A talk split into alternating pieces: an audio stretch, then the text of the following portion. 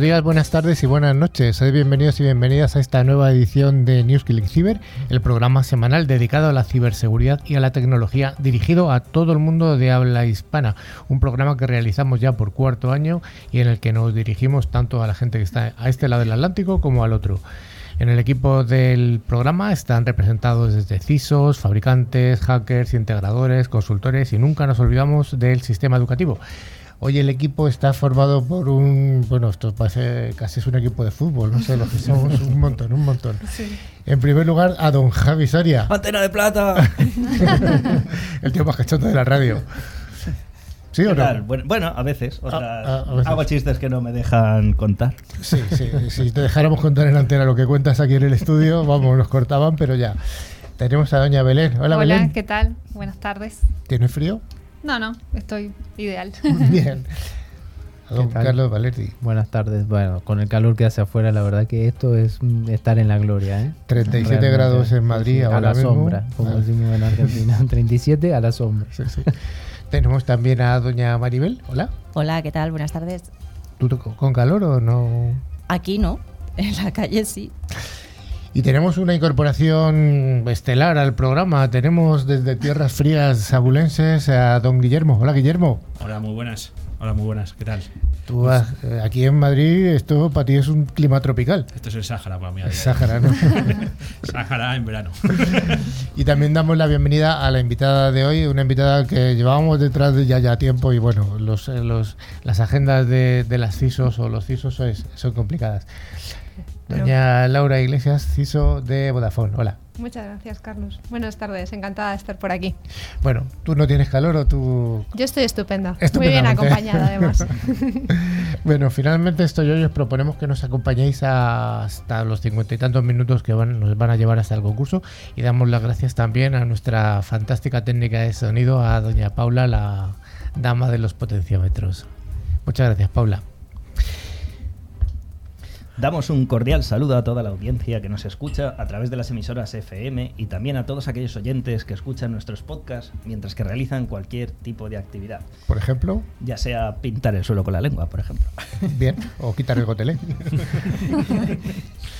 Durante toda la semana nos podéis seguir a través de las redes sociales o de nuestro email info@clickfiber.com. Además, recordamos y recomendamos visitar nuestra web llena de interesantes contenidos, clickfiber.com.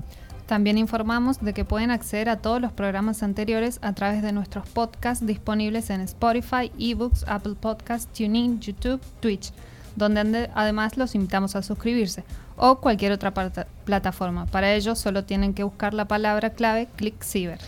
Bueno, don Carlos, y además del contenido del programa, ¿nos vas a contar alguna de esos cumpleaños que tenemos? ¿Alguna curiosidad? Sí, claro, el 16 de junio de 1963 Valentina Tereshkova se convierte en la primera mujer en viajar al espacio. ¿Qué te parece?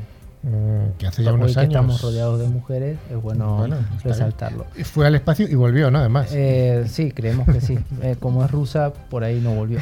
y no vamos a saber de eso. Bueno, y además, como siempre, las noticias de ciberseguridad, una ciberpíldora donde hablaremos de resiliencia digital. Adáptate o, bueno, mm. las tecnoefemérides, el monográfico donde hablaremos de ransomware antes, durante y después, y nuestra invitada del día de hoy, como mencionabas, Laura Iglesias, CISO de Vodafone. Bueno, pues vayamos con ese primer bloque, el bloque de noticias de ciberseguridad.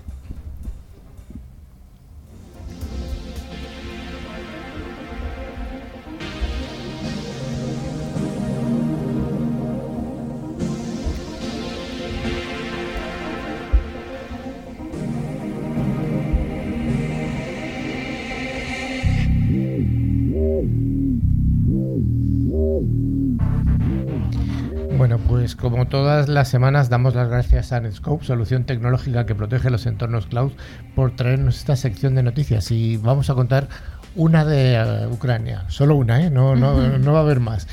Era a mediados de marzo cuando dos ejecutivos de publicidad acudieron a una reunión de Zoom dispuestos a presentar una idea al gobierno ucraniano en plena guerra. ¿Qué pasó, Maribel? Sí, bueno, pues querían lanzar una campaña basada en la idea de que la valentía era un estereotipo nacional, una característica ligada al ser ucraniano.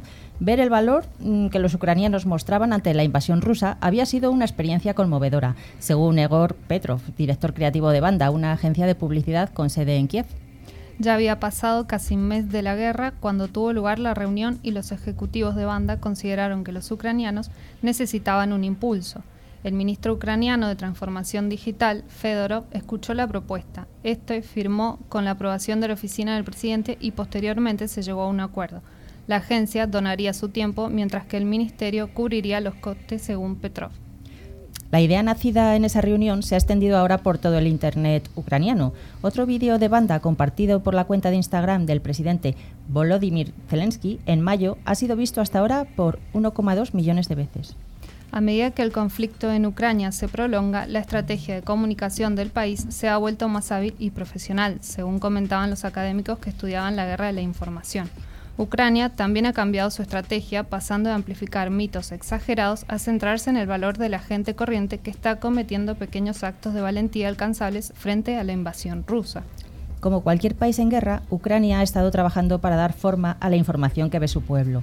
El ejército no está autorizado a revelar el número de bajas, las fotos de soldados ucranianos fallecidos son escasas y los funcionarios han compartido fotos de Zelensky vestido de superhombre. Pero hay una delgada línea entre los mensajes que pueden levantar la moral en casa y la propaganda que puede dañar la reputación de un país en el extranjero. La reunión entre los ejecutivos de banda y el Ministerio de Asuntos Digitales tuvo lugar cuando Ucrania se enfrentaba al escrutinio por sus errores de comunicación al principio del conflicto. Inmediatamente después de la invasión se difundió en Internet una historia que describía a un único piloto desconocido que estaba derribando aviones de combate rusos sobre Kiev. La cuenta oficial de Ucrania en, Twitter volvió a publicar su propia versión de la historia del fantasma de Kiev el 27 de febrero, con un vídeo que parecía mostrar a un avión de combate derribando a otro. Pero las imágenes, según confirmaron los expertos, no eran reales, sino que habían sido extraídas de un videojuego. Propaganda.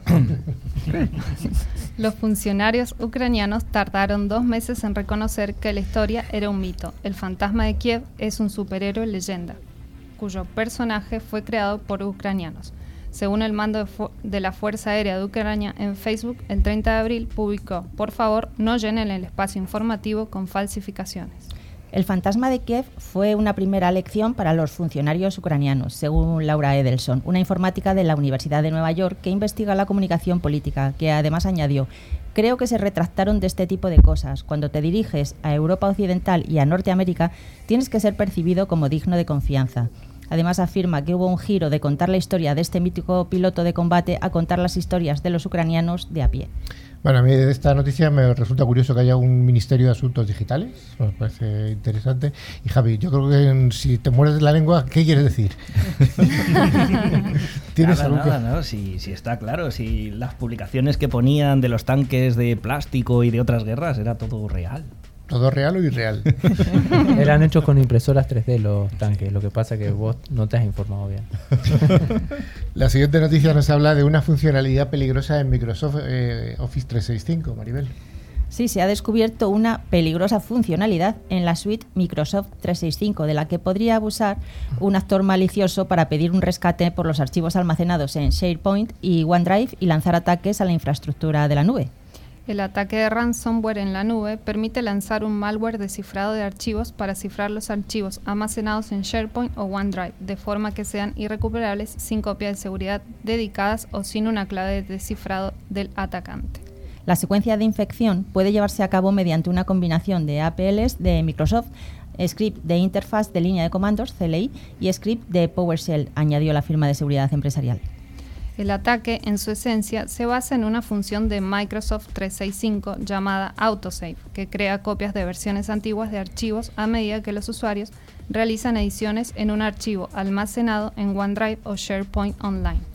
Comienza con la obtención de acceso no autorizado a la cuenta de SharePoint Online o OneDrive de un usuario objetivo, seguido por el abuso del acceso para filtrar y cifrar archivos. Las tres vías más comunes para obtener el punto de apoyo inicial implican la violación directa de la cuenta a través de, ataques de suplantación de identidad o de fuerza bruta, engañando a un usuario para que autorice una aplicación o auth falsa de terceros o tomando la sesión web de un usuario conectado. Pero donde este ataque se diferencia de la actividad tradicional de ransomware de punto final es que la fase de cifrado requiere bloquear cada archivo en SharePoint Online o OneDrive más allá del límite de versiones permitido. Bueno, pues tenemos que recordar que una de las noticias que han contado o que van a contar es una noticia falsa, es una fake news y habrá que descubrirla para poder concursar al final del programa. La siguiente noticia nos habla de una vulnerabilidad de seguridad recientemente descubierta en los procesadores modernos, tanto de Intel como de AMD, podría permitir a los atacantes remotos robar claves de cifrado a través de un ataque de canal lateral de energía. Maribel denominado Heartbleed por un grupo de investigadores de la Universidad de Texas, la Universidad de Illinois Urbana-Champaign y la Universidad de Washington, el problema tiene su origen en el, en el, escalado dinámico de voltaje y frecuencia, una función de gestión energética y térmica empleada para conservar la energía y reducir la cantidad de calor generada por un chip. La causa es que en determinadas circunstancias los ajustes periódicos de la frecuencia de la CPU dependen del consumo actual de energía de la CPU, y estos ajustes se traducen directamente en diferencias de tiempo de ejecución, ya que un hertz es igual a un ciclo por segundo. Esto puede tener importantes implicaciones de seguridad en las bibliotecas criptográficas, incluso cuando se implementan correctamente como código de tiempo constante para evitar los canales laterales basados en la temporización, lo que permite a un atacante aprovechar las variaciones de tiempo de ejecución para extraer información sensible, como las claves criptográficas. Tanto AMD como Intel han emitido avisos independientes en respuesta a los hallazgos, señalando este último que todos los procesadores Intel están afectados por Hertzbleed. De momento no hay parches disponibles. Según AMD, AMD, como la vulnerabilidad afecta a un algoritmo criptográfico que tiene fugas de canales laterales basadas en el análisis de potencia, los desarrolladores pueden aplicar contramedidas en el código de software del algoritmo. Se puede utilizar el mascaramiento, la ocultación o la rotación de claves para mitigar el ataque. Por su parte, Intel dijo que no cree que este ataque sea práctico fuera de un entorno de laboratorio Además, recomendó a los desarrolladores de criptografía que sigan sus directrices para endurecer sus bibliotecas y aplicaciones contra la divulgación de información de estrangulamiento de frecuencias. Bueno, pues una noticia interesante referente a Intel y AMD. Y la siguiente nos habla de que no hay que aceptar la política de cookies y otros medios infalibles para defenderse de Pegasus. Esto es raro, ¿no? Bueno, volvió nuestro amigo Pegasus, que ya nos tenía un poco abandonados. Es posible que estés pensando que tienes un móvil en el bolsillo y que posiblemente podría ser víctima de Pegasus o de otros programas espías. Bien, esto es lo que puedes saber para protegerte mejor. dame tu fuerza, Pegaso. Ah, no, eso era Infectalo con Pegasus y así serás. Y así, al menos, serás tú quien controle la situación pone de fondo de pantalla una foto de Pedro Suárez. Usa el código AA, mamá, para referirte a personas de tu entorno, como por ejemplo tu madre. Eso despistará al sistema. Bueno, usa expresiones como el pájaro está en el nido, salvo cuando quieras comunicarle a alguien que un mirlo está anidando en el balcón. Di que votarás a los socialistas, pero usando socialistas como clave para referirte a Vox, que es a quien en realidad acabarás votando, ¿o no, Soria? yo no sé, yo no voto. Di constantemente que no eres de móviles, que no quieres que las grandes compañías tengan información sobre ti, aunque sea mentira. Los espías creerán que estás prevenido. Ahora, ¿estás seguro de que ninguno de tus contactos es del CNI? Dale una paliza a todos tus amigos para que confiesen. Bloquea a Rubén por si acaso. Usa este modelo de móvil, es decir, un ladrillo. Bueno, pues estas han sido las recomendaciones de protección que ha dado la NSA a través de una transmisión a través de Twitch. No podemos decir más. ahí está. es lo que hay. Es lo que hay. La siguiente noticia nos habla de una ejecución eh, de código remoto en Zoom y el problema es sin que el usuario llegue a interactuar, Maribel. Project Zero de Google ha publicado los detalles de una ejecución de código remoto que afecta a Zoom, permitiendo la ejecución de código remota. Debido a una serie de vulnerabilidades detectadas, se puede realizar la explotación de ellas, pudiendo ejecutar código remoto en el ordenador de un usuario a través de un mensaje de chat, sin que éste llegue a interactuar en ningún momento para llegar a ser comprometido. La buena noticia es que Zoom ha parcheado ya este problema, tanto en el lado del cliente como en el lado del servidor, quedando resuelto desde la versión 5.10.4. Este tipo de fallos nos hace recordar la importancia de mantener nuestros sistemas actualizados, ya que podemos ser víctimas de un ataque sin que lleguemos a realizar ninguna acción, simplemente porque el software puede ser fácilmente vulnerado. Efectivamente, siempre hay que estar actualizados y, aplicar los parches cuando sea eh, cuando estén eh, disponibles. La última de las noticias que vamos a contar esta semana habla de una vulnerabilidad crítica en el gestor de arranque U-Bot de dispositivos embebidos. Belén. Sí, investigadores de NSC Group detectan dos vulnerabilidades, una de ellas críticas en el algoritmo de defragmentación IP implementando en U-Boots que pueden ser utilizados para comprometer dispositivos embebidos o causar denegación de servicio. U-Boot es eh, un gestor de arranque o bootloader utilizado en sistemas embebidos basados en Linux y se encarga del proceso de arranque del sistema operativo. Tiene asimismo capacidad de conectarse a la red y obtener imágenes de arranque. Las vulnerabilidades detectadas están relacionadas con el al- algoritmo de reensamblaje de, de paquetes IP fragmentados, desembocando tanto en degeneración de servicios por desbordamiento de buffer, como en escritura arbitraria de memoria por sobreescritura de metadatos. En ambos casos se requiere de la generación de paquetes IP especialmente preparados. Lo del ataque queda restringido a la red local donde se encuentran los dispositivos. Esto se debe a que dichos paquetes inválidos serán filtrados en los enrutadores. Los investigadores notificaron al equipo de U-Boots el pasado día 18 de mayo y están a la espera de la corrección de los fallos.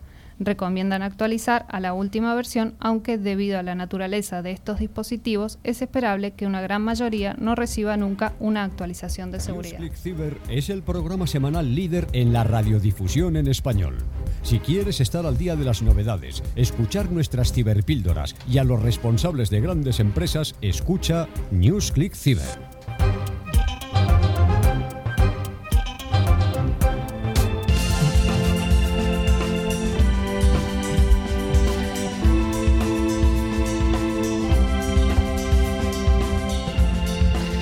Pues ya sabéis que una de las misiones que tenemos en y Cyber es la difusión de distintos conceptos tecnológicos y gracias a ALOT, solución tecnológica que asegura el rendimiento de las aplicaciones más importantes, hoy vamos a hablar de resiliencia digital.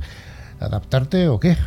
¿Qué? ¿O morir? ¿O qué, qué pasa, Javi? Bueno, o zombificarte. Pueden ser muchas cosas. Bueno, ¿y si te dijéramos que en una crisis se esconden muchas oportunidades de crecimiento? ¿Nos creerías? Esta perspectiva no es utópica, es bastante real y las empresas resilientes tienen conciencia del potencial de una circunstancia desfavorable.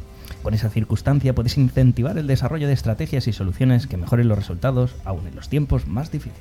Ante el contexto actual, la resiliencia organizacional está directamente relacionada con la capacidad de adoptar nuevas tecnologías como software de gestión, aplicaciones móviles y web, entre otras soluciones digitales. Se trata básicamente de incorporar herramientas y flujos de trabajo que agilicen los procesos, permitan definir acciones emergentes y fomenten la rápida solución de problemas. De este modo, surge un concepto clave para las empresas actuales, que es la resiliencia digital. Bueno, pues si quieres estar atento o tener más detalles sobre ese tema, hay que estar un poquito atentos.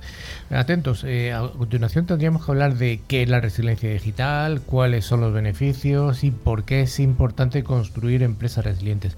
Empecemos por el principio, Guillermo. ¿Qué es una resiliencia digital? ¿Qué Sí. se entiende por este concepto? Sí, vamos a explicar un poco el principio del concepto. Eh, es un escenario comercial inestable y crítico suele ser un desafío para los negocios, dado que requiere de las organizaciones un enfoque holístico e innovador. Para emprender respuestas rápidas y de esta forma definir estrategias eficientes, es imprescindible contar con herramientas tecnológicas que efectivamente contribuyan con el desarrollo corporativo y aporten buenos resultados. En, un primer momento, esto puede parecer un reto complejo, puesto que no siempre las personas cuentan con el cono- conocimiento necesario para sacar provecho de las soluciones innovadoras. Pero lo cierto es que incluir recursos tecnológicos al cotidiano de las organizaciones permite enfrentar estos desafíos del ambiente externo e interno con mucha más efectividad y precisión. De esta manera, las innovaciones tecnológicas se han convertido en activos indispensables para promover el crecimiento empresarial o incluso sobrevivir pues ayudan a planificar acciones, reestructurar procesos y definir nuevos rumbos en el negocio, bajo diferentes dimensiones y considerando las demandas emergentes. ¿Y esta es la esencia entonces de la resiliencia digital? Bueno, sí, Carlos. Haber dicho en pocas palabras, podemos definirla como la capacidad de transformar las crisis en oportunidades. Una frase ya bastante conocida por muchos, aprovechando al máximo las tecnologías de las que disponemos. Así, es posible encontrar insights, conectar personas y desarrollar mecanismos creativos e innovadores para ofrecer bienes y servicios cada vez más alineados con las tendencias y necesidades que tiene el mercado. ¿Y la importancia de las empresas resilientes en la esfera digital, cómo la contemplamos, Javi? Básicamente, acelerar la transformación digital y abrazar los canales online se ha convertido en una cuestión de supervivencia y de mantenimiento de las actividades corporativas en el mercado. En este sentido, necesitamos tener conciencia de que el perfil de consumo ha cambiado, las exigencias de los consumidores han crecido mucho y la competitividad cada vez es más intensa. Entonces, ¿Qué hacemos? Pues es indispensable que las empresas incorporen tecnologías que permitan acercarla a su público objetivo, para identificar las nuevas características de los clientes, sus preferencias y necesidades emergentes, el potencial de compra y la efectividad de las acciones en el mercado. Todo esto ya lo dijo Los Simpson con Crisis tu vida. Asimismo, la transformación digital es esencial para verificar el estado de la competencia y así corroborar el nivel de amenaza que puede significar para el negocio, aprovechando herramientas como el benchmarking digital o acceso a los datos online. Así pues, es evidente contar con la tecnología como aliada, como aliada generar empresas resilientes, más fuertes y con estrategias flexi- flexibles que permiten adaptarse a las demandas del mercado de forma rápida y acertada. Sin embargo, para que estas herramientas realmente aporten los resultados esperados, a punto de convertir el negocio en una empresa digitalmente resiliente, es imprescindible que las organizaciones se reestructuren, implementando una cultura orientada a la digitalización. De esta forma lograrán que sus colaboradores se sientan cómodos para lidiar con dichas soluciones. Por lo tanto, la incorporación de nuevos recursos tecnológicos al ámbito corporativo requiere una detenida planificación de acciones que fortalezcan el negocio. Además, hay que hacer una profunda revisión en las áreas con el objetivo de identificar procedimientos que estén obsoletos que puedan ser reemplazados por metodologías más actuales y económicamente más atractivas. Oye, estamos en tiempos de crisis. ¿Cuáles serían los beneficios de implantar una resiliencia digital? Bueno, es posible que hayas llegado ya a la conclusión de que las empresas resilientes son el resultado de una gestión óptima, dirigida hacia las tendencias y atenta a las demandas de su público. No obstante, puede que los puntos señalados anteriormente no hayan sido suficientes para convencerte de la necesidad de invertir en tecnología. Entonces, ¿cuáles son los tres beneficios? ¿Cuáles? Pues bueno, el primero puede ser el enfoque en el core business. A raíz de la intensificación de la tecnología en favor del éxito corporativo, las empresas pueden automatizar los procedimientos repetitivos, extremadamente complejos y o burocráticos. En consecuencia, agilizan las tareas liberando a los integrantes de los equipos para centrarse en las actividades que realmente inciden positivamente en los resultados del negocio. La reducción de los errores y de los gastos es un hecho de que las tareas manuales abren espacio para la ocurrencia de errores humanos, accidentes, etcétera, lo que confluye en una menor productividad, el uso excesivo de recursos y como resultado el incremento de los costes del negocio. Al adherir a la tecnología, las empresas mitigan errores, las fallas y los posibles problemas ocasionados por la intervención manual y así es posible automatizar y mejorar la calidad de sus procesos, como también es posible disminuir los gastos relacionados con la repetición de las tareas. Y por último, el aumento de las oportunidades de negocio. Los recursos tecnológicos incrementan la resiliencia corporativa, aumentan la zona de cobertura, fomentan el cierre de negocios a distancia, posibilitan la firma de contratos y la aceptación de acuerdos en el medio digital y permiten encontrar proveedores considerando un mejor costo-beneficio. En definitiva, la transformación digital es decisiva para el crecimiento de las empresas modernas y la optimización de sus bases de clientes. Bueno, pues ahí es nada. Muy buena ciberpíldora sobre esta resiliencia digital.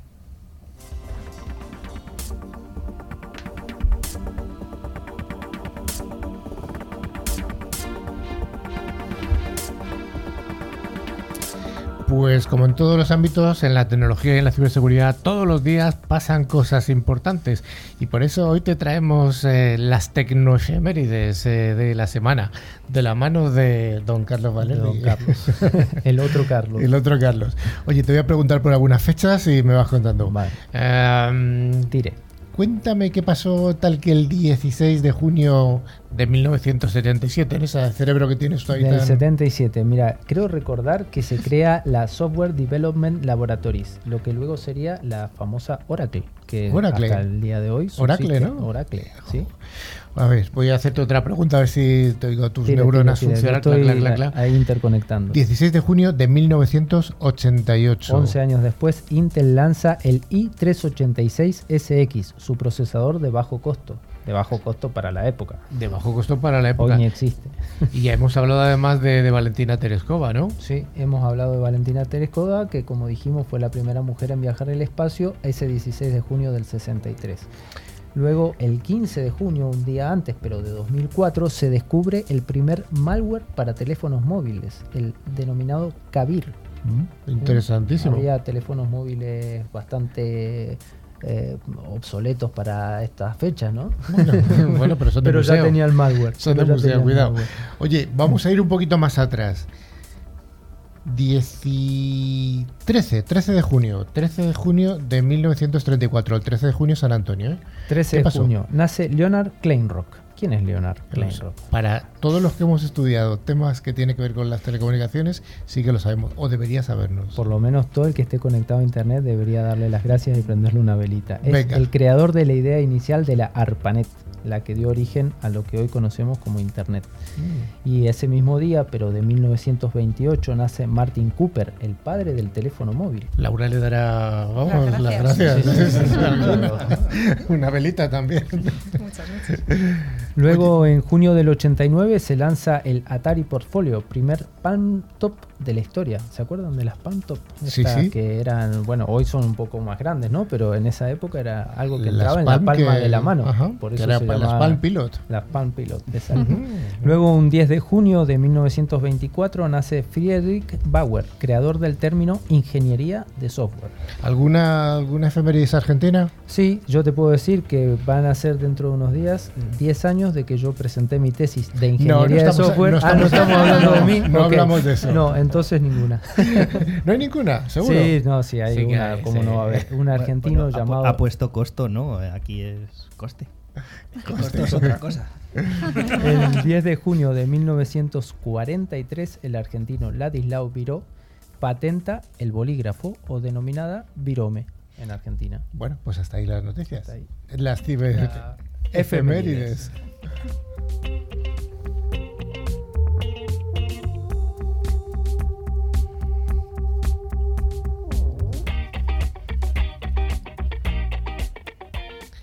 Pues todas las semanas tenemos esta sección de monográficos que es ofrecida por Forcepoint, fabricante líder en seguridad convergente con un amplio catálogo de soluciones en ciberseguridad. Y hoy vamos a hablar de algo que hemos hablado muchas veces ya en el programa, vamos a hablar de ransomware, pero vamos a hablar un poco del pasado, presente y futuro, quiero decir. ¿Cómo se enfrenta una organización a un ransomware? ¿Qué, qué hay que hacer antes? ¿Qué hay que hacer cuando está ocurriendo el ataque? ¿Y qué hay que hacer después? No hace mucho tiempo hay que reconocer que los ataques de ransomware estaban en el fondo del radar de todo el mundo. Hoy en día, sin embargo, los ciberataques, concretamente estos ataques de ransomware, dominan los titulares ya que se han vuelto cada vez más sofisticados, más graves y sobre todo más frecuentes.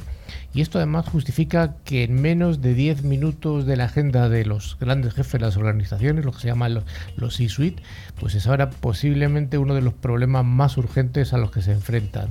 Y esto pasa en organizaciones privadas y públicas de todo el mundo. Bueno, y además, como hemos visto con los ciberataques a Colonia Pipeline, a Spring Hill eh, Medical Center y JBS Foods, los efectos de la ciberdelincuencia van ya más allá de un precio elevado.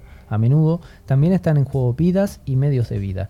Aunque las organizaciones han reconocido los claros riesgos que suponen los ciberataques, todavía hay un vacío en la comprensión de las medidas de seguridad que deben aplicarse para mitigar estos ataques en primer lugar, así como en lo que hay que hacer cuando se producen, porque recordemos, no se trata de si se van a producir, se trata de cuándo se van a producir. ¿Cuándo van a ocurrir? Hay que formular un enfoque de antes, durante y después. Parece ser que esta es la clave para la salud organizativa y la supervivencia en un mundo cada vez más dominado por ese tipo de ataques de ransomware. Vamos a hablar hoy de cómo actuar en estos tres ejes temporales. ¿Qué ocurre antes? Bueno. Cuidado con lo de siempre, ¿no? Vamos con lo de antes. Para las organizaciones que nunca han sufrido un ataque y ah, agradezcan a todo el mundo, la fase de preparación a menudo puede quedarse un poco atrás. Sin embargo, la preparación es primordial para mitigar los crecientes riesgos de un ataque de ransomware en el mundo digital actual. La implicación de toda la empresa es el primer paso para reforzar las defensas y garantizar una respuesta rápida ante un ataque. A la hora de implementar medidas preventivas, estas son las cinco áreas principales que hay que tener en cuenta. Como primer área, la higiene informática. Una vez que los actores de las amenazas obtienen acceso a nuestro entorno, buscan explotar los sistemas clave y datos, y datos sensibles. Llevar a cabo una buena higiene de los datos y tener un programa de gestión de parches bien definidos son cruciales para prevenir las brechas. A menudo, cuando un proveedor público eh, publica un parche, los ciberdelincuentes ya han tenido conocimiento de esa vulnerabilidad. Teniendo en cuenta este estrecho margen de tiempo, los parches críticos deben realizarse en un plazo de 24 horas, mientras que los de otros niveles de criticidad varían el plazo previsto, pero nunca se deben realizar más allá de los 30 días después. Autenticación de múltiples factores. Se ha dicho que los empleados son el eslabón más débil de la ciberseguridad, ya que las malas prácticas de gestión de contraseñas pueden crear vulnerabilidades. Con la autenticación multifactor, una capa adicional de seguridad protege contra los posibles problemas que surgen cuando se utiliza la misma contraseña en varias cuentas. Bueno, la bóveda de credenciales de administración, que esto se usa bueno, cada vez más frecuentemente. Además de las malas prácticas de gestión de contraseñas, los recursos compartidos mal protegidos pueden crear vulnerabilidades. La bóveda de credenciales y las credenciales de administrador proporcionan salvaguardias adicionales para las credenciales de los recursos compartidos en su red, ofreciendo un repositorio con contraseñas actualizadas automáticamente después de cada inicio de sesión. Registro consistente. Los registros de seguridad y acceso son cruciales antes y después de un ataque. Proporcionan indicadores críticos de compromiso para, para ayudar a identificar a un adversario potencial antes de que se lance un ataque. Además, una buena solución de registro puede ayudar a identificar el origen de, un ataque y proporcionar la prueba requerida de cumplimiento a las agencias reguladoras. Sin embargo, no basta con mantener los registros de seguridad, también hay que protegerlos. Análisis rápidos. Un análisis rápido y en el tiempo real que aproveche los registros de seguridad ayudarán a detectar comportamientos sospechosos, posibles brechas de seguridad y enviar posibles alertas sobre estos eh, incidentes que hayan ocurrido o que no. La implementación de una plataforma analítica rápida en tres vectores, el punto final, la red y el usuario final, puede ayudarle a detectar indicadores de compromiso, IOCs, y permitir a los cazadores de amenazas erradicar o intentarlo antes de que se lance un ataque y se comprometan dichos datos. Bueno, algo de lo que hablamos siempre en NewsClick Cyber, la formación es crítica a los empleados. Establezca políticas claras sobre Internet y el correo electrónico y emita una formación pertinente de concienciación de los usuarios finales para los empleados de toda la organización sobre todo a los de arriba, ¿sí? a los que están bien ahí en, esos despachos privilegiados. Realice un seguimiento para medir la eficacia y utilizar esa información para identificar los puntos débiles en los que puede ser necesaria una formación adicional. Sin embargo, es fundamental entender que la formación de los empleados no es suficiente. La dirección ejecutiva y los consejos de administración también deben recibir formación a través de ejercicios de mesa como, sobre cómo se desarrollarán los acontecimientos y cómo responder durante un ciberataque. Vale, esto, todo esto está muy bien, esto es antes, pero llega el ciberataque. ¿Qué hacemos? ¿Cómo empezamos, Javi? Ah, pues hay que tener un plan exacto de continuidad de negocio. ¿Qué hago desde el minuto uno? Y de recuperación de desastres en una organización y dependerá de su negocio, de la violación específica que haya sufrido y los pasos que hay que tomarse en general, independientemente de la industria o del sector. A medida que se produce el ataque, el plan de continuidad de la actividad y de recuperación de desastres de la organización deberá ponerse en marcha desde el segundo 1. En este punto, contener el ataque y bloquear el entorno es el primer paso. Aísle los sistemas afectados, o los que usted crea que así son, en la red, sin apagar completamente los sistemas o desconectar la energía, ya que esto podría producir o reducir la capacidad de analizar forzosamente esos dispositivos más tarde por el equipo de Incident Response o Forense. Además, aquí hay otros cuatro pasos que se deberían tomar. Bueno, paso 1. Ponga en marcha su plan de comunicaciones de reserva. Si sus sistemas de correo electrónico no funcionan, continúe con las comunicaciones dentro de su organización utilizando su plan de comunicaciones de respaldo, que me imagino que todas las organizaciones ya tendrán. No deberían tenerlo. ¿Qué pasa, Soria? El agua. Eh, ah, ok, ok. Utilice este método para informar a los líderes y a las partes interesadas internas del ataque movilizar al equipo de respuesta de emergencia, es decir, llamar a los bomberos. En este equipo tendrá un aspecto diferente dependiendo de su organización, pero cada persona del equipo debe tener órdenes de marcha claras, este equipo puede incluir asesores legales, expertos forenses, comunicaciones corporativas y otros actores clave. Bueno, luego iniciar un plan de comunicación hacia afuera. Pónganse en contacto con las autoridades pertinentes, los proveedores de ciberseguros, los reguladores, los medios de comunicación y otros socios críticos para informarles de la situación. El plan también debe incluir notificaciones a los clientes y empresas afectados. Asegúrese de tener redactado un comunicado claro que detalle la situación y su posterior plan de acción. Y además que no está dicho aquí a los clientes, que son, vamos, que están pidiendo todo el rato información. Oye, ¿qué pasa eh, cuando hemos muerto? ¿Qué pasa con los forenses, Javi? Bueno, hay que iniciar el proceso de perrito forense. Este proceso clasifica los dispositivos afectados para su revisión posterior.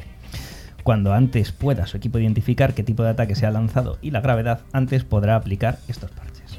Bueno, y llega, ya ha ocurrido el incidente, ¿qué pasos hay que dar para esa eh, recuperación? Bueno, solo hay una cosa que importa después de un ataque y es la rapidez de respuesta. Esto es esencial y, y así todo es esencial tomar las precauciones adecuadas para prevenir un ataque y responder a él. Es igualmente importante que las organizaciones planifiquen la recuperación, ese famoso DRP, ese plan de recuperación de desastres, como parte de un sólido plan de DRP. Justamente, las organizaciones deben tener un entorno de recuperación que haya sido puesto en escena, probado y listo para funcionar, proporcionando una forma probada de volver a estar en línea inmediatamente después de un evento.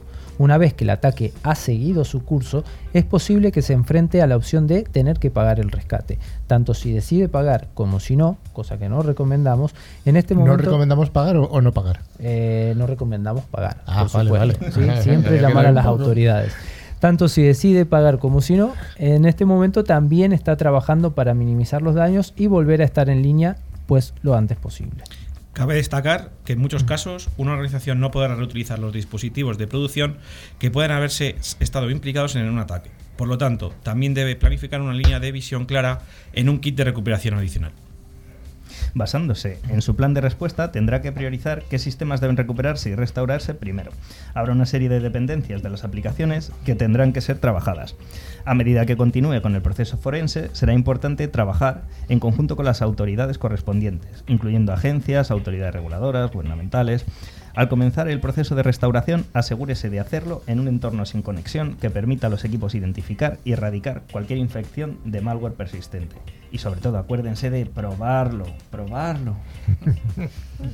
Bueno, a lo largo de todo el proceso de recuperación la comunicación será clave. Asegúrese de comunicar sistemáticamente el progreso en cada paso del camino a todas las partes afectadas. Esto incluye, pero no se limita, a los empleados, clientes, inversores, socios comerciales, etc. También es importante mantener informado a los proveedores de servicio afectados y asegurarse de que toman las medidas necesarias para evitar una posible nueva brecha. Vale, Carlos, pero ¿cómo podemos mirar hacia el futuro? ¿Cómo pueden mirar hacia el futuro las organizaciones? Bueno, primero que nada, miren hacia el futuro, o sea, tengan la visión puesta en el futuro porque a veces pareciera que no lo hacen. Es casi ingenuo pensar que su organización no se verá afectada por un ciberataque o una brecha en, en algún momento. Sin duda, los ciberdelincuentes seguirán innovando y evolucionando y podemos esperar que el ransomware sea más creativo y capaz de causar un daño aún mayor.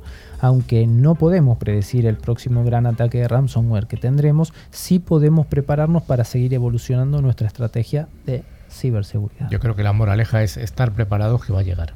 Y cuando llegue, tener preparadas las cosas y, y actuar.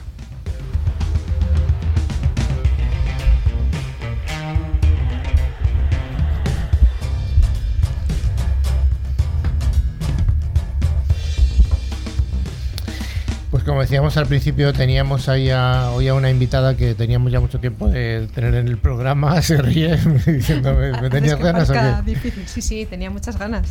Bueno, bueno. Sí, sabemos que además hay imponderables en, nuestros trabajos. Que es Laura Iglesias, que es la CISO de Vodafone en España. Oye, ¿podrías compartir algunos detalles de tu carrera profesional, que ha sido bastante amplia además, no?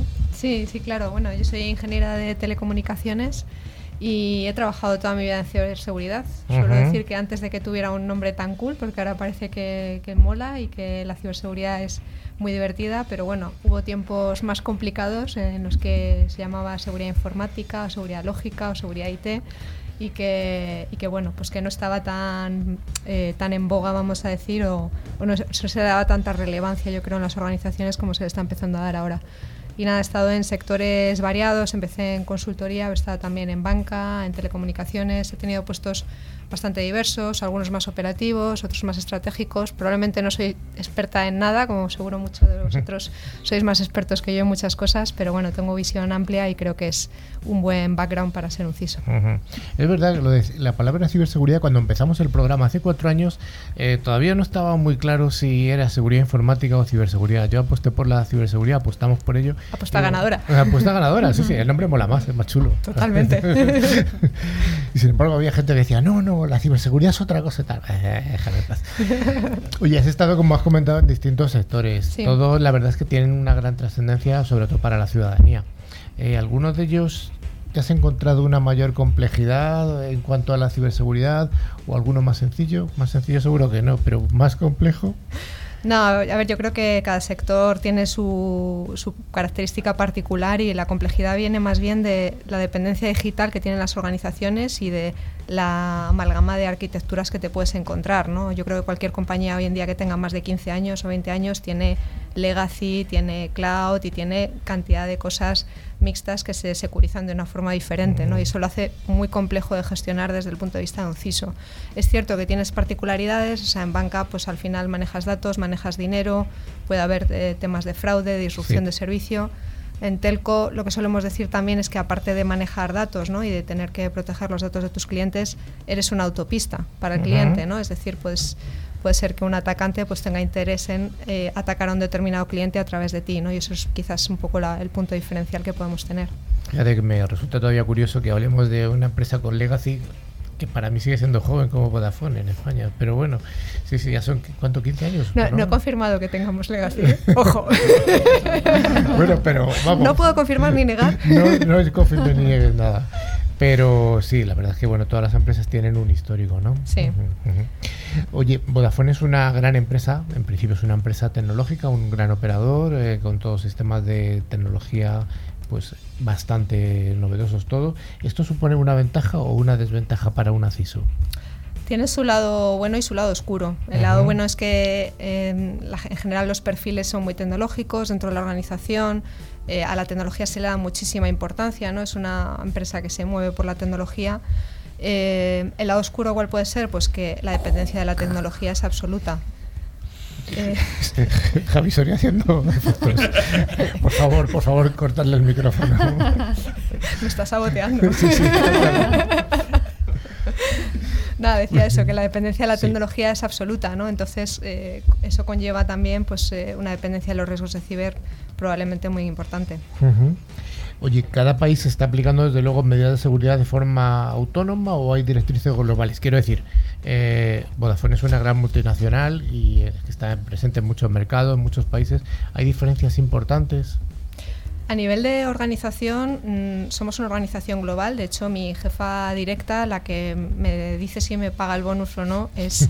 ¿Y la de las vacaciones? Y la de las vacaciones es la directora global de ciberseguridad de Grupo Vodafone ¿no? y funcionamos como una organización, como una vertical, que se suele decir allí, que es una organización global, que tiene sus ventajas porque aprovechamos la escala de una multinacional, somos más de mil personas trabajando en ciberseguridad a nivel global y tienes cosas como que, bueno, pues por ejemplo puedes tener un SOC único para muchos países ¿no? y, aprovechar la ventaja de esa escala y desde luego tenemos, compartimos el mismo framework de controles, eh, el mismo tipo de organización, eh, intentamos todos llegar a tener una un formato de ciberseguridad bastante estandarizado en todos los países. Luego es cierto que tienes regulaciones locales que a veces matizan las cosas que tienes que hacer en cada país, pero, pero bueno, en general estamos bastante estandarizados. Mil personas, es que seguro que sois mucho más grandes que muchos proveedores que llaman a vuestra puerta, vamos. Sí. seguro. Oye, em, dada la enorme base de, clientes eh, de Vodafone y la sensibilidad de los datos, pues ¿hay algo, algo que quieras destacar al respecto mm, desde el punto de vista global o local? Ah, bueno, ahí es curioso porque hace poco tiempo, bueno, esta semana ha sido, creo, si no recuerdo mal, sí creo que fue el martes. Estuvimos en una tienda de Vodafone y estuvimos en una tienda, sí, sí, estuvimos preguntando a los clientes qué opinaban de la ciberseguridad y qué era importante para ellos. Ibas camuflada, ¿no? no, les dijimos la verdad, les dijimos eh, que iba con, con, otra compañera del departamento y les dijimos que trabajamos en ciberseguridad, íbamos con la cámara para grabar un poco las respuestas y íbamos, bueno, pues a pecho descubierto a ver qué nos dicen, ¿no? A lo mejor nos dicen que no les importa nada. Pero fue curioso porque todos lanzaron un mensaje de que los datos eran importantes, de que no les gustaba que se pasasen sus datos a otras compañías sin conocerlo, que entendían que una marca potente lleva detrás una inversión en ciberseguridad potente, aunque no lo digan, aunque no lo publiciten expresamente. Eh, algunos decían que si hubiera un incidente se marcharían, ¿no? que para ellos eso era algo grave. Otros eran más comprensivos, yo creo, con la realidad actual y decían que, que bueno, que lo que esperan de una de una marca potente es que em, si hay un incidente se comunique adecuadamente al cliente si está afectado y se gestione de manera adecuada, ¿no? Entonces, bueno, al final lo que ocurre es que los clientes tienen expectativas, yo creo que bastante claras, aunque a veces pues no hemos estado suficientemente cerca para conocerlas y bueno, ha sido interesante para mí. Hombre, yo creo que sí, has escuchado de primera mano. Sí, sí. Muy, muy, interesante, porque además no son los clientes empresariales, sino que serían clientes eh, residenciales. Exacto, de una, clientes de una tienda. Ya había tenido la experiencia de hablar con los empresariales, porque a veces eh, también acompaño a los compañeros de Vodafone Business a, hablar con alguno. Y esta era la primera vez que realmente íbamos a una tienda y hablábamos con el cliente de a pie, que puede ser tu madre, tu hermana. Sí, sí, por eso, por eso. Em, oye, desde el punto de vista de las áreas, diferenciándolas por necesidades específicas de ciberseguridad, ¿encuentras algunas, eh, algunos hilos, algo, algo que esté totalmente separado o, cómo lo gestionáis esta parte? Em, es cierto que en lo que es la organización nuestra de ciberseguridad, por ejemplo, antes hablábamos de fraude, pues no, no manejamos nosotros la parte de fraude. Sí tenemos una colaboración muy estrecha con el equipo que se encarga de eso y de, y de seguridad física, pero no, no, está directamente dentro de nuestra responsabilidad. Y luego a nivel de, de, la organización que tenemos, tenemos una organización muy basada en el NIST, en el framework de NIST, con las típicas, eh, las típicas áreas de, bueno, de governance, risk and compliance, de prevención, de detección, eh, de Security by Design y, bueno, pues trabajan en general bastante interrelacionadas. Oye, eh, el sector telco es un sector hiperregulado. ¿Cómo son las relaciones desde el punto de vista de un ACISO con, con el regulador o con los reguladores? Bueno, yo creo que eh, con, con INCIBE en particular, que quizás es el, el, el ente dentro de, de España que, con el que a lo mejor tenemos más relación en materia de ciberseguridad, porque incluso bueno, pues hay eh, directivas que gestionan cómo tienes que coordinar el tema de los incidentes y todo esto, pues eh, hay una relación fluida. Es, eh, siempre se han ofrecido, ¿no? cuando hemos tenido cualquier tema, pues siempre se ofrecen ayudar en caso necesario. Es cierto que las organizaciones mm, grandes también contamos con recursos y y, afortunadamente tocamos madera, no ha pasado nada lo suficientemente grave como para ejercer esa coordinación. ¿no? Eh, en ese sentido bien y luego pues a nivel de país eh, tenemos un departamento legal que es el que maneja las relaciones ya pues eh, con organismos más dependientes del mercado de las telecomunicaciones que en general es buena, yo creo que nos están escuchando más. Sabéis que el, sector telco es un sector que está bastante presionado eh, porque las comunicaciones se consideran una commodity y curiosamente después de una pandemia ¿no? en el que las comunicaciones han mantenido nuestras mm. relaciones personales, nuestros y ha funcionado muy bien además. Etcétera, Funcionado muy bien a base de mucha gente de tecnología que estábamos haciendo las extra, ¿no? Pero bueno, a, pesar de eso, pues somos un sector un poquito castigado y yo creo que poco a poco pues eh, también se nos está escuchando más. Lo que es bueno para que siga habiendo inversión. Sí. Oye, ya para acabar, em, proyectos interesantes o destacables y que puedas contarnos, que puedas, eh, porque seguro que hay cosas que no puedes contar. No, si no tendría que mataros. bueno, Javi tiene un hacha por ahí. Una espada. Vete afilando. no, a ver, en, eh, en líneas generales, por, eh, por daros un poco de visibilidad, nosotros tenemos una estrategia que definimos a, año 2025 en la cual vamos trabajando cada año en, las cosas en las que queremos ir mejorando o evolucionando. ¿no? Y eso incluye pues, la mejora de ciertos controles relacionados con las amenazas que vamos, eh, que vamos viendo incrementarse. Eh, como temas así un poco más llamativos que os pueda contar, pues bueno, ahí ya sabéis que está el paradigma de Zero Trust ahora en el mercado. Bueno, pues es uno de los temas que estamos intentando trabajar complejo, con una arquitectura, como os podéis imaginar, diversa y compleja en, cualquier organización grande, pero es uno de los temas yo creo que más, más interesantes y que, y que, bueno, que más pueden ayudar también a que tengamos mejor seguridad. Eh, estamos trabajando también mucho el tema de la concienciación. Sí. Me, me, llama la atención que todos es, es, muy habitual ¿no? decir, bueno, es que el, el usuario es el eslabón débil. Yo lo que intento trasladar a nuestros empleados es que tienen el poder de conseguir que la organización realmente esté segura o, de tirarla abajo, ¿no? estás cambiando un poco el esquema, ¿no? Sí, estoy intentando que el mensaje sea un poco más constructivo, porque eh, el ir con el palo a veces a, la gente, pues eh, lo que acaba generando es un rechazo. Y la realidad es que están yendo por la vida, les, les digo muchas veces, digo, vais como Spiderman con superpoderes por la vida, porque tenéis móviles, tenéis ordenadores, tenéis tablets que tienen una potencia que no hubierais imaginado hace 15 años, ¿no? Entonces, los superpoderes hay que usarlos con responsabilidad. y eso es un poco lo que intento pedirles. Pues muchas gracias, espero que tengas éxito, porque seguro que lo vas a tener. Y muchas gracias por haber venido, Laura Iglesias, CISO de Boda. Nada, ha sido un placer, me lo he pasado muy bien.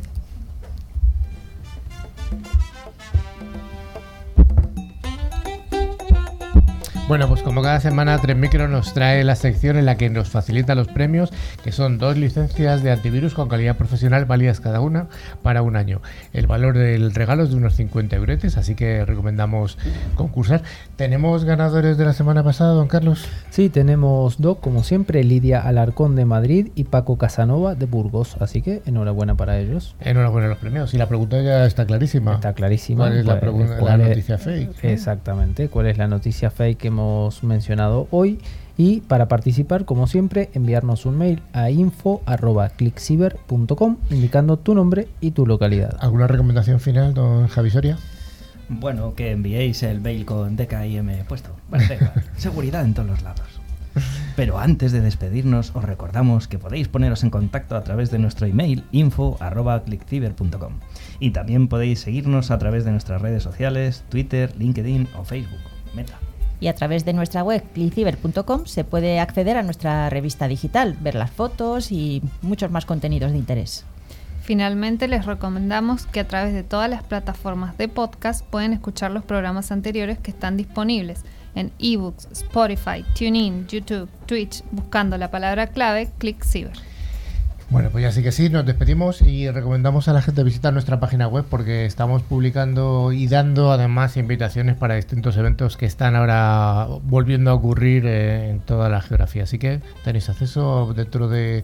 Hemos sacado esta semana invitaciones para un evento que va a ocurrir el día 30 de junio en Madrid. Así que, pues nada más, eh, nos despedimos. Muchas gracias a todos. Javi, Belén, gracias, Carlos, hasta la próxima. Maribel, muchas gracias, Laura. Muchas gracias. Pues nos vemos y nos escuchamos en siete días.